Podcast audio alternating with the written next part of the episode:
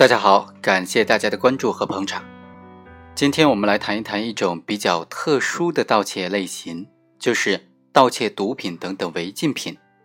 那么这种盗窃构不构成犯罪呢？如果构成犯罪的话，它的定罪量刑和盗窃普通的那些金钱财物有多大的区别，还是完全一样的呢？我们通过案例来分析分析。本案的主角刘某和徐某，他都是吸毒人员。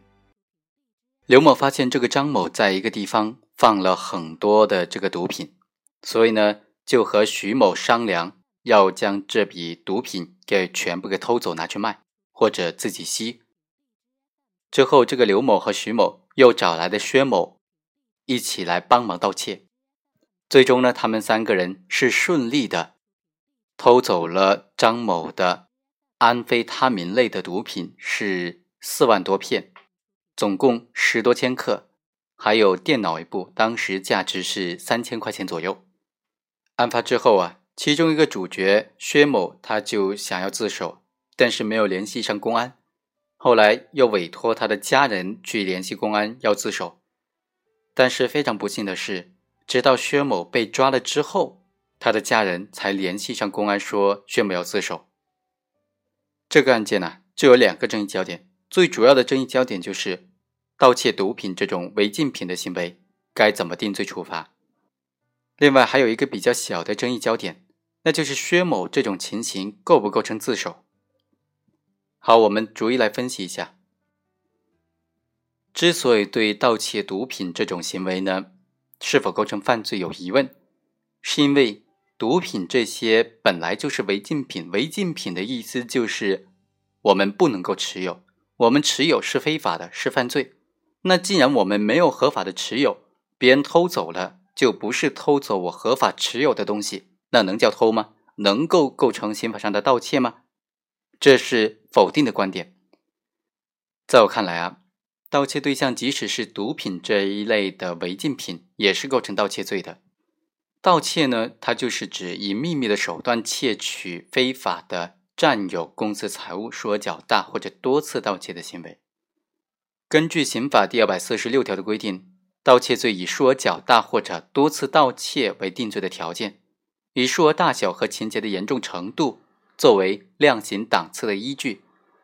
所以，对盗窃罪的量刑必须考虑盗窃数额和情节。对于盗窃合法财产的话，盗窃的数额比较好计算；但是对于盗窃非法的财物，计算盗窃数额就会比较复杂，有的时候很难计算。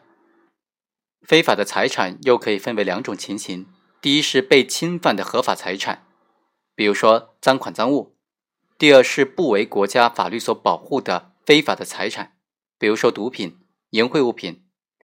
赃款赃物呢，虽然是取得方式非法。但是它本身是属于被侵犯的合法的财产，实际上也是具有价值的，所以仍然可以计算它的大小。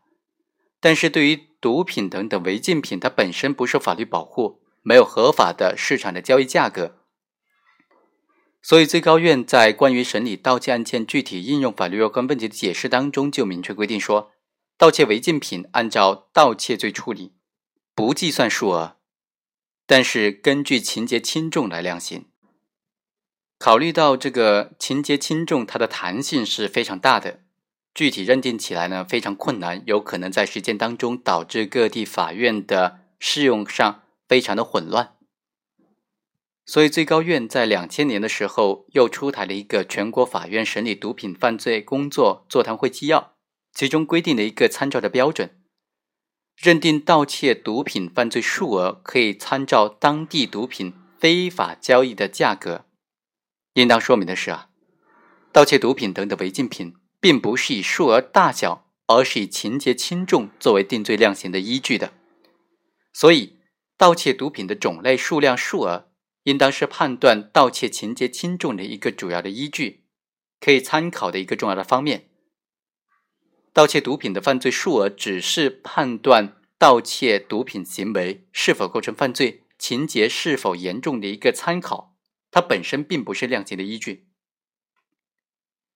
在本案当中，被告人盗窃的毒品是十多千克，数量上呢是属于特别巨大的，即使参照北京地区毒品黑市交易价格计算，他盗窃毒品的参考数额呢也是特别巨大的。所以，本案应当适用情节特别严重的这个量刑幅度来追究被告人的刑事责任。按照刑法第二百六十四条的规定，盗窃罪它的普通量刑档次是三年以下，数额巨大或者有其他严重情节就三到十年；数额特别巨大或者有其他特别严重情节就十年以上或者无期徒刑。所以，本案。应当按照十年以上有期徒刑或者无期徒刑这个量刑档次来量刑。好，以上就是本期的全部内容。我们下期再讲另外一个问题，就是另外一个被告人薛某，他投案自首，但是没有联系上公安，这种行为能不能视为自动投案？能不能认定为自首呢？我们下期再来继续分析。